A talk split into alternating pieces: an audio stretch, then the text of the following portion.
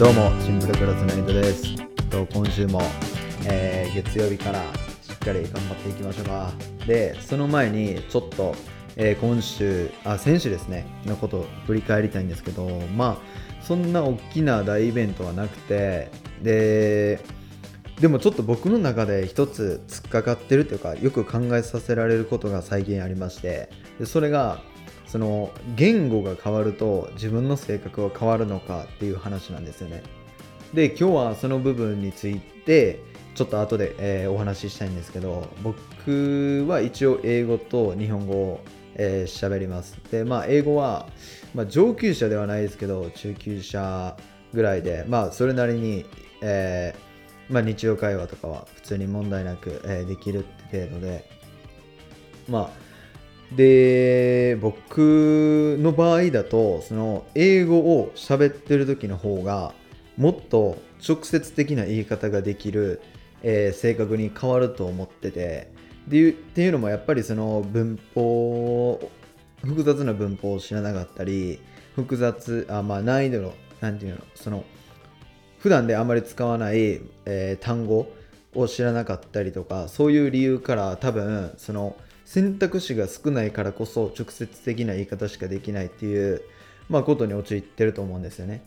でそれと対象にその日本語の場合はあのまあネ,、えーとネイティブじゃないですかあの母国語じゃないですか日本語って僕の。でだからその単語もいっぱい知ってるしで、まあ、文法は正直知らないです。もうだって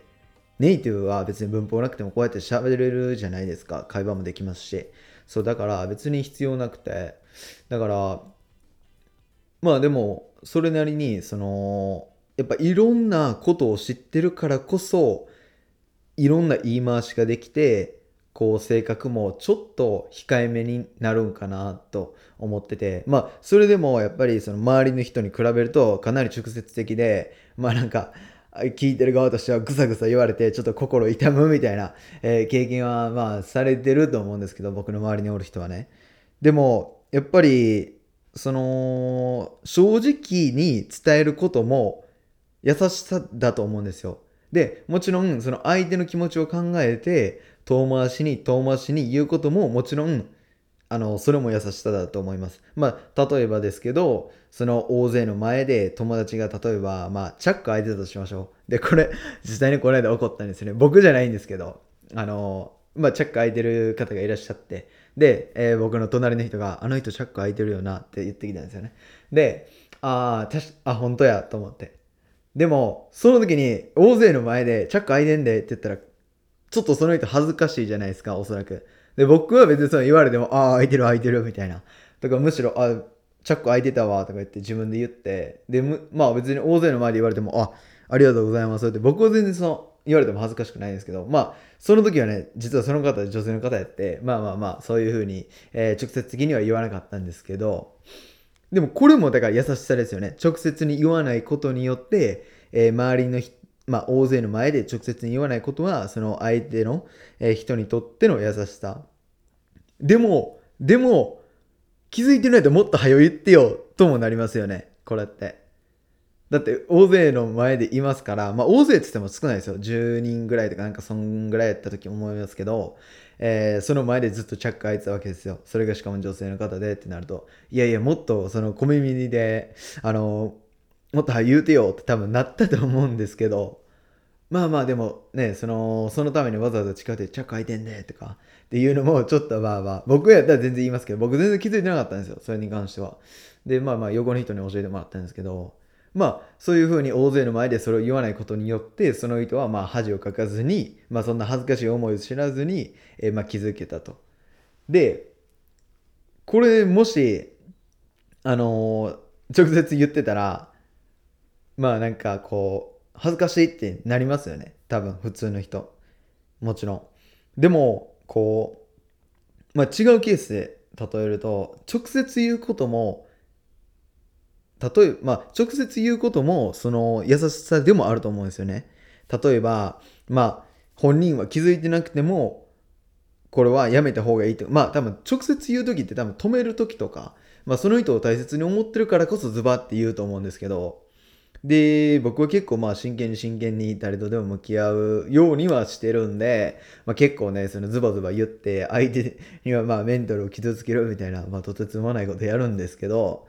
まあまあまあそんな感じで、でもダメなことはダメで、いいことはいい。で、やらない方がいいこともあるし、やっていいこともある。法に触れることも法に触れないことも。法に触れてないからいいってことでもないですし、法に触れてるからダメというのも実際どうなんかなって思う部分は僕もあるんですよね。実際に。だって法律っていうのは、まあ戦後できた法律をずっと使ってるわけですから、まあそのものによっては時代に適してない法律もありますし、で、これまでの法律が、えー、今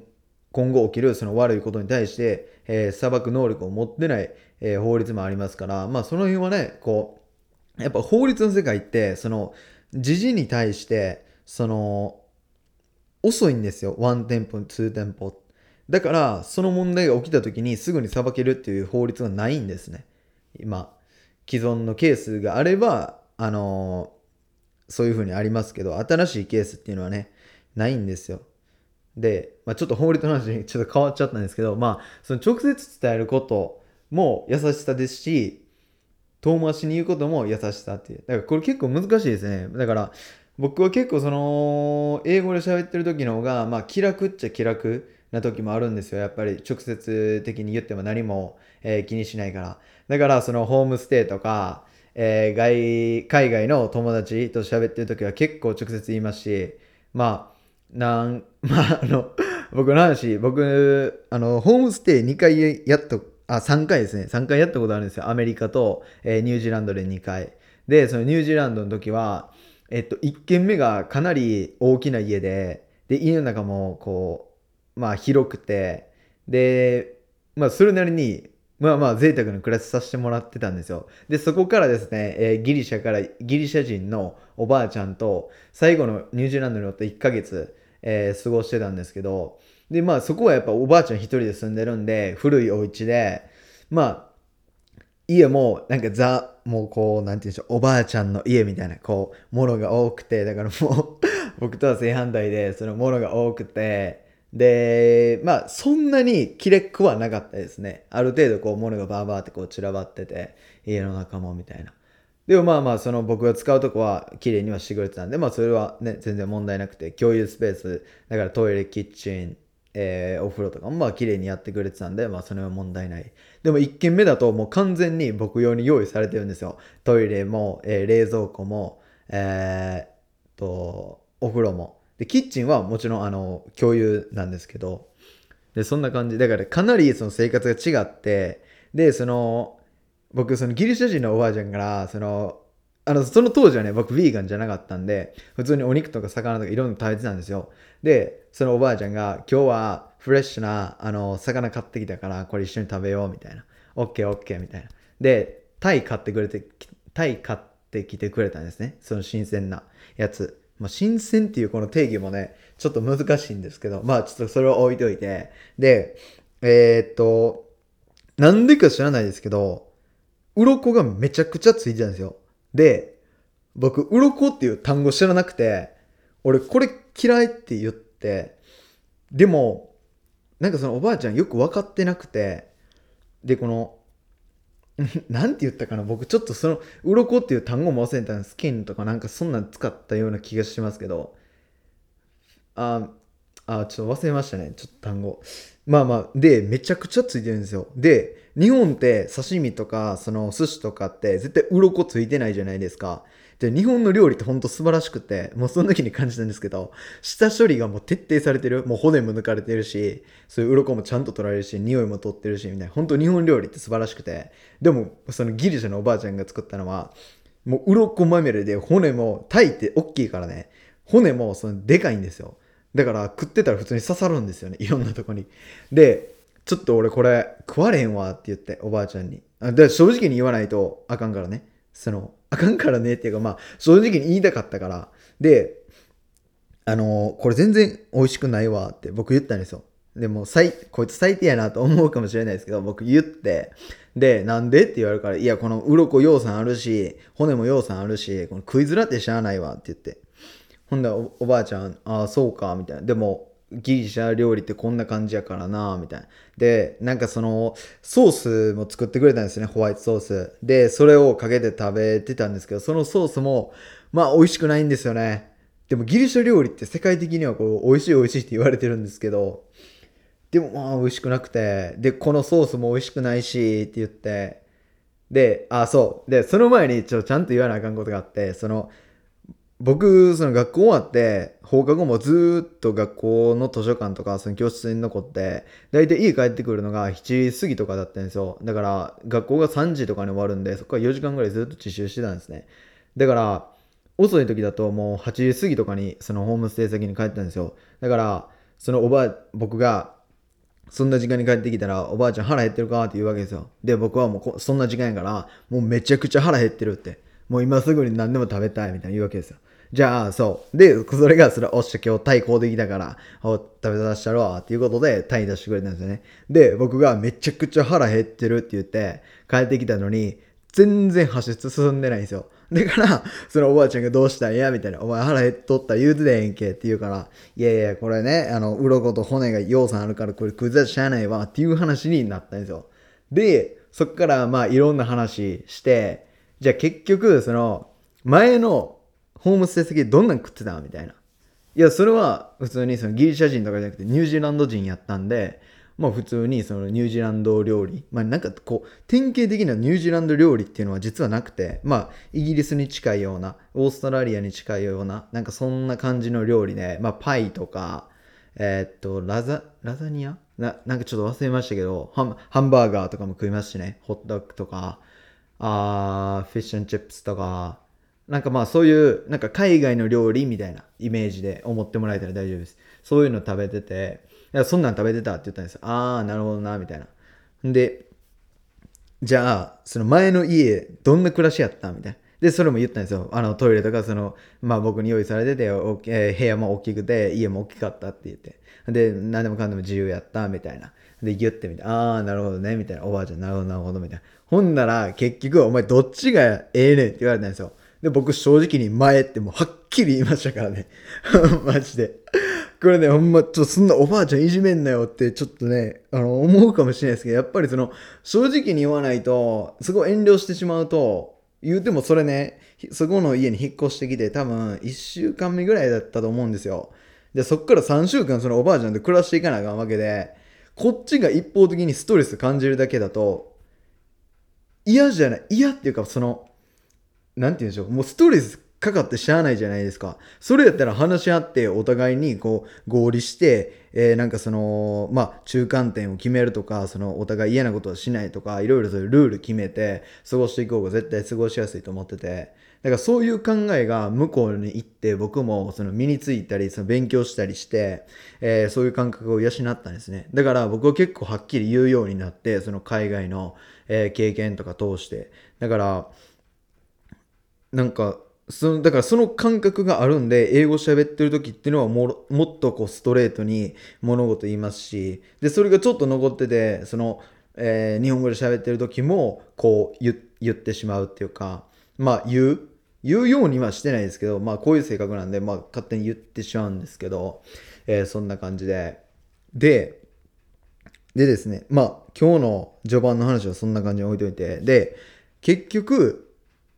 で、あれですよ、僕数、えー、数週間前に、なんかコミュニケーションの、え、コミュニケーション能力を上げる本を読んでるっていう方、あとコミュ力大事やよな、みたいな、いう声を結構聞いたんですよ。で、僕ってコミュニケーション能力間違いなくあるんですよ。で、なんでこいつこんな言い切んねんっていうのは、だってこれ普通にポッドキャスト撮ってるじゃないですか。これもコミュニケーション高い証拠ですよね。だって、まあ、コミュニケーションって、その相手がいて、相手との会話で成り立ちますけど、このコミュニケーション、このポッドキャストっていうのは、その聞いてる方がいてくださるんで、まあ、ある意味、そのコミュニケーションがこう出来上がってるっていうふうに、まあ、考えて、だから、言ったら、相手に向かって僕は30分間永遠に喋り続けるわけですよ。で、過去の動画とかだともう1時間ぐらい喋っ、あ過去のポッドキャストだと1時間ぐらい喋ってるのもありますし、だからまあ絶対ある方だとは思うんですよ。で、僕も喋るの好きやし、何でも。で、じゃあそのコミュニケーションって一体どうやって上げてきたんかなって自分で一回振り返ったんですよ。で特に別にそういうコミュニケーションの上げ方とかその聞き方がえ？聞く力が9割とか話す力が9割みたいななんかそのいろんなコミュニケーションの本とかあるじゃないですか。で僕は全然そういうのに興味なくてだから読んだことも一切なくてだからコミュニケーションのこの上げ方とかそういうのはまあなんか自然に身についた。なんかこう気がついたらそうなってたって感じなんですけど。で実際じゃあその僕のその行動を分析してみるとやっぱりそのどんな会話であっても自分の好きなフィールドに持っていってるなっていうのが分かったんですよ。だから例えば、その僕が友達と喋った時にミニマリズムのこととかビーガンのことでも絶対話しますし、とか海外のことも大体話しますし、ビジネスのこと、投資のこと、え、いろんな話するんですね。だから僕が好きな分野、だから本とかドキュメンタリーとかいろんな。だから結局、そのコミュニケーションの上げ方ってめっちゃ簡単で、自分の好きな分野を話したらいいんですよ。自分の興味のあることとか。例えば、まあ何でしょう。えー、おしゃれ好きやったらおしゃれのことずっと喋ったらいいですし、えー、まあ、海外好きやったら海外のこと、英語勉強してないと英語のこととか、なんかまあそういう自分の好きなフィールドで喋れば永遠に喋れると思いません？だって、大学とか行って、先生の話とか思んないでしょ？みみんな。で、そういうのを聞いて、あ、思んな、みたいな。それ自分の思んない分野やから思んないんですよね。じゃあ、自分の興味のない分野、まあ嫌いな分野やから思んないんですよね。でもそれがもし先生がえファッションの話とか海外の話してたらもうもう前のめりで話聞きますよね。だからそんな感じで自分も好きなことを話したらいいんですよ、別に。で、その時にですよ、相手の表情を読み取るんですよ。あ、前のめりで聞いてるなとか。なんか違う方向体向いてるなとか、全然こっち見てないなとか、そういう相手の態度とか表情をなんとなく感覚的に読み取って、その人が興味あるかないかっていう判断はすぐできると思うんですね。で、僕の場合、そういう風に読み取って、もうこいつ興味ないなと思ったら、もうそこでパーンでもうやめます。だって、時間の無駄じゃないですか。そんなやつに話しても。興味の、こっちは興味あって話してるけど、向こう興味なかったら、聞くまあ聞く、なんて言うんでしょう。聞く気もないから、時間の無駄でしかないですよね。だってこう喋ることなんでエネルギーも使いますし、時間も使いますし、で、そこにいればいるほど、まあお金もかかってくるかもしれないですよね。もったいないんで、もう全てが。だから僕はもうその瞬間やめます。話すの。で、大体僕は人と会う時に何何時間ぐらい会いましょうっていうのも決めていくんで、だからその間ね、話せる話とかっていうのも事前にね、いろいろ考え、ああ、今日あれ喋ろうかなとか、もう考えたりもしますし、で、で、それを、だから自分のことを、自分の好きなことを喋って、で、相手の表情を読み取って、で、それを話を相手にこう聞かせ続けることが多分難しいと思うんですよ。だから、こっちから質問したり、相手に考えさせたりさせることが大切なんですね。コミュニケーションの上げ方って。だからそれもコミュニケーションの一つだ。まあ、テクやね。これは、その、上げ方とかいうより。で、例えば、で、僕の話で言えばね、そのさっき言ったビーガン、ミニマリストとか、海外のことバーっていろいろあるんですけど、その、最近、路上活動っていうのに参加してて、というのも、えー、モニターとかですね、持って、その動物が、えーと、殺害されてるシーンを、あの、道頓堀のところで流してるんですけど、で、そこではやっぱりね、その、いろんな通行人がいて、みんな足を止める人もいれば、無視する人、唐揚げ食いながらその動画見る人とかいてるんですよ。だから、いろんな人がいて、本当に。で、その中で足を止めて、まあ、僕の感覚で1分ちょっとぐらい足止めて見てる人には声かけるんですよ。あの、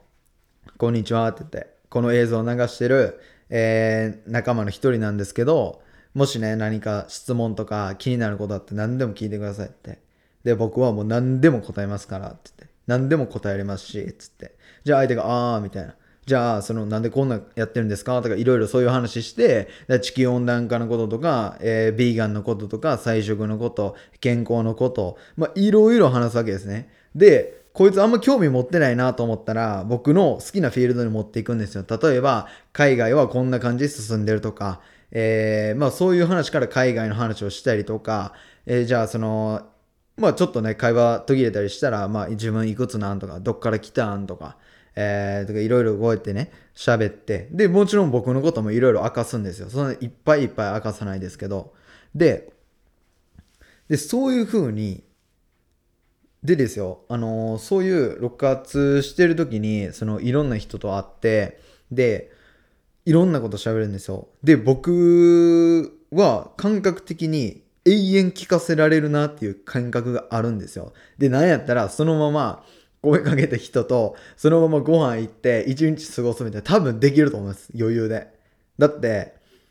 前回声かけたのが多分6、7人やったんですけど、その2人組の女性の、えー人らがいて、その人らとか、その、もう別に自分ら行くとこあったら行って構えんでって言って。で、別に、俺もずっとここでそういう風に喋るから、まあもし気になるんやったらこのまま喋るし、みたいな。あー、みたいな。でも行くとこないねんな、みたいな。だから、あ、ほんならもうちょい喋ろうかって言って、まあいろいろ喋ったんですけど、で、もう多分永遠に喋れたと思います、マジで。で、それって僕が好きな分野で伝えたいことでもあり、えっと、知識があるから伝えられるんですよね。これって。で、やっぱりそのヴィーガンについてはかなり勉強もしてますし、えいろいろリサーチもしてます。本も読んでます。ドキュメンタリーも見ます。だから、そういうふうにネタが増えて喋れるんですよね。だからつまりそのコミュニケーションの上げ方の、まあ、根本的なところとして自分がその好きなだけだとちょっと難しいんですね。やっぱり限界があるというか。そこから奥深い話に持っていくには表面的な話じゃなくて奥深く持っていくにはやっぱり自分で勉強して知識をつけるってことがまずまあ前提条件としてあるんじゃないかなと思ってますね。でやっぱそのいろんなジャンルでも話せるようにならないと相手との会話をずっと続けるっていうのが難しくなると思うんですよ。ずっとビーガンの話できないですよね。菜食の話、健康の話、環境の話。まあ、別にできますよ。できますけど、お互い飽きてきますよね。なんか相手の表情読み取って、ああ、もうちょっとなんかこいつ飽きてきたな、とかって思ったら、相手の好きそうな話題、まあ、なんでしょう。まあ、なんでしょうね。まあ、いろんなことありますけど、まあ、さっき言ったファッションとかお金のこととか時間とか恋愛とか、まあ、いろいろありますけど、そういうのをちらちら、え入れていって、相手の関心をこっちに向け続け、えさせるというふうに、まあ、なんかこう、いろんなテクがあると思うんですよ。でも、これって、その技、技とかこういうテクニックって、別にその、その場その場で考えて出せるようなもんじゃないですよね。だって。これ本当、そのスポーツとかそうなんですけど、練習でブワーってうまいこと全部できてたとしても、本番って何が起こるか分かんないし、本番ってその、その時、その時しかないじゃないですか。だから、これまで練習したことが全部出せるかとか、普段勉強してきたことが全部話せるかとかって言われたら、そうでもないですよね。だから、やっぱ普段の感覚からそういう、こう意識的に変えていかないと、コミュニケーションで絶対上がんないんですよね、この能力って。相手にその話を聞かせたり、質問させたり、えーいろんなこう疑問の種を植え付けたりとか、いろんなそういう考えっていうのは、こう相手の行動を読み取ったりとか、こう、日々その無駄に過ごすんじゃなくて自分に意識を向けてそういうふうにこういや今のこうやったなこうやったなとかその場その場でこう修正していくことによってコミュニケーションで役立つそのティあえっと、テクニックとかが身につくと思うんですよ。だから僕は結構そういうふうに、えー僕の生活をこれまでのそのまあいろいろね過去、いろいろ見返すとやっぱりその日々の行動を見直して自己分析を繰り返してるからこそ今こういうふうな、え性格だったりこう話す力だったり聞くまあ僕聞く力はほとんどないんですよ。本当に。まあそれもちょっと後で言いますけど。あのーでで勉強してる。で知識つける。でいろんなジャンルも話せるようになる。ってだから自分の興味のあることはもうとことん僕調べに行くんで。だから、えーいろんな映画も見ますしみたいな。だからこういうのはその日々の行動を自己分析してるからこそ、えー出来上がっただから明日明後日本読んだ後とかすぐにアウトプットできるかって言われたら無理なんですよこれ本当に難しいからで、コミュニケーションって最初の方でも言いましたけど、相手が聞いてくれて、その返答が返ってきてようやく往復してコミュニケーションですよね。こっちが一方的に話してるだけただのスピーチですし、こっちが聞いてるだけってただのオーディエンスですよね。だから、そうじゃなくて、で、僕はその聞く力っていうのはほぼゼロに近いです。だって僕自分の興味のない話だったらマジで興味ないんで、例えばこの海外とかで、えー、友達と喋ってると、例えば日本の文化とか、日本の文化僕は好きなんですけど、まあアニメとか言われて僕アニメほとんど見ないし、ゲームもほとんど、もうほとんどっていうか全くしないです。アニメも全く見ないです。だから、そのいろんなこと言われるんですよ。そのアニメとかゲームのこととか。で僕分かれへんから、そのもう、いやごめん、俺何も知らんって言うんですよ、海外でも。ほんなら、お前ジャパニーズちゃうな、みたいな。お前、お前どこやねんみたいなね。なんか言われるんですよ。いや、そんな、お前そんなに決めつけんなよって言うんですけど、まあまあ、そういう話を置いといて、だからそういう話されたら、もうごめん、俺何も知らんから、この話続けられませんとか、えー、言いますし、とか、もう、それでも無理やり相手が喋ってくる言われたら、もう徹底的にもう無視します。もうそっちに顔向けない。平気で僕は相手の方に顔向けないし、体も向けません。返答もしません、みたいな。もう言うと簡単に言うと無視みたいな状況ですよ。僕は平気でします。だって、その、どうでもいい話聞き続ける方が退屈じゃないですか。もう、そんなストレスフルな時間過ごす方がしんどくないですかマジで。で、そんな相手と別にこれ以上痛いって思わないですよね。そんな居心地の悪い空間にずっと痛い痛い痛いって。マジで思わないですよね。だって僕、前、えっと、大、あまあ、その先週話した研究されてる方、ちょっとどこの大学か忘れたんですけど、まあ、教授？まあ、そのかなり勉強の偉い、方と、え、5時間ぐらいぶっ通し喋ってたっていう話先週したんですけど、もうその時とか永遠に喋り続けて、永遠にお互い質問しまくるみたいな。もうそんな状況やったんですよ。もう、そんな状況って、そういう5時間ってもう一瞬じゃないですか。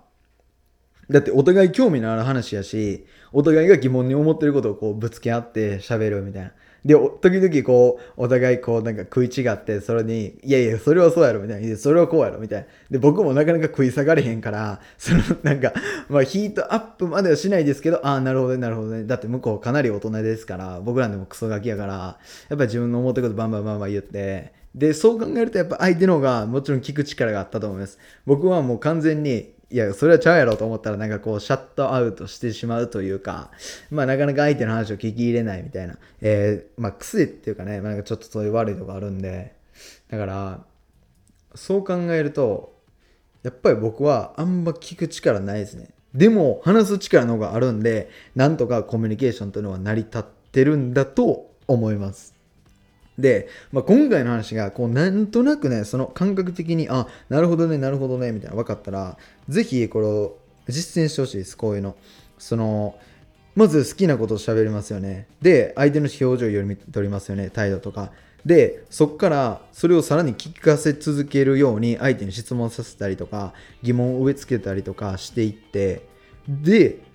だからじゃあそういうふうにはどうやったらできんのって言ったらその日々の自分の行動を見直してその場その場で自己自己分析を繰り返すって言いました。でそれのまあだからネタになるものっていうのは日々勉強して知識つける。映画やったり本やったり音楽何でもいいです。もう情報をとにかく仕入れる。でそれはどんなジャンルでもいいです。僕自分が好きなジャンルだったら何でもいいです。でそれを話せるようにネタとして仕込んどくんですよ。まあ言った芸人みたいなもんですよ。あのネタいっぱいあるけど披露するタイミングがないみたいな。そんな状況にしとけばいいわけですよ。ね。でもうちょっととうとうお時間が来たのでそろそろちょっと終わりたいなと思います。今日はかなり冴えてるんでなんかいろいろいろいろなんか自分の思ってることがちょっと早口でしたけどまあ喋れました。えーと、今後もねこういうちょっと有益な情報をねいろいろお伝えしたいんで僕の感覚的に思ってることとかを、えー、言語化してえー、皆さんにね、こういう風に伝えていけたらいいなと思ってるんで、ぜひ今後も、えー、チェックよろしくお願いします。で、僕の YouTube の方でもミニマリズムに関することは、本当に、えー、毎週毎週上げてますので、ぜひそちらもね、チェックしていただいて、で、Twitter、Instagram の方でも、あのミニマリズムとかヴィーガンに関することを上げてますので、そちらも、えお時間ある時にね、ちょっと暇つぶし程度に見てみてください。で、この番組に対するご意見、ご感想は、そのさっき言った Twitter、インスタの、えー、DM でも受け付けてます。メールでも受け付けてます。その辺の詳しい内容は概要欄に載せてますので、えー、ぜひチェックしてください。それでは皆さん、良い1週間を。